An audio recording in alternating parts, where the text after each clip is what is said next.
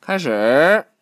爆炸的恒星，在一零五四年，天空中突然出现了一颗非常明亮的恒星，它是如此明亮，以至于在白天都能看见。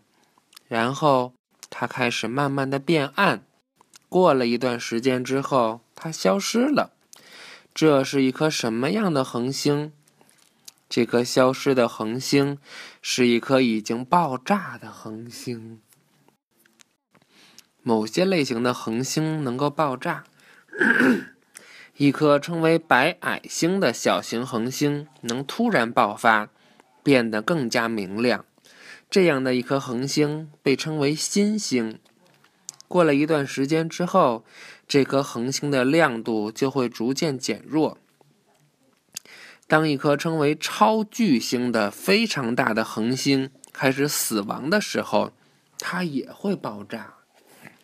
这种爆炸把一个巨大的发光气体云送到太空中。这种爆炸被称为超新星爆发。成为超新星的恒星可能变得比以比以前明亮十亿倍。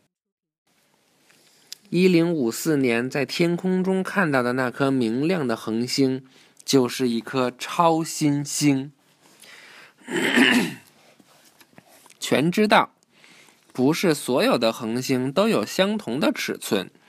称为巨星的恒星，可能比我们的太阳大一百倍，而超巨星可能比太阳大一千倍。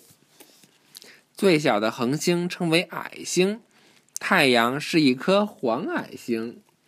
一些矮星比我们的地球还小。事实上，一些矮星小到只能覆盖亚洲大陆。有问题吗？那我们预习下一课吧。亚洲大陆也挺大的。嗯，下一课是宇宙中四物的形状。拜拜吧。拜拜，晚安。晚安。晚安。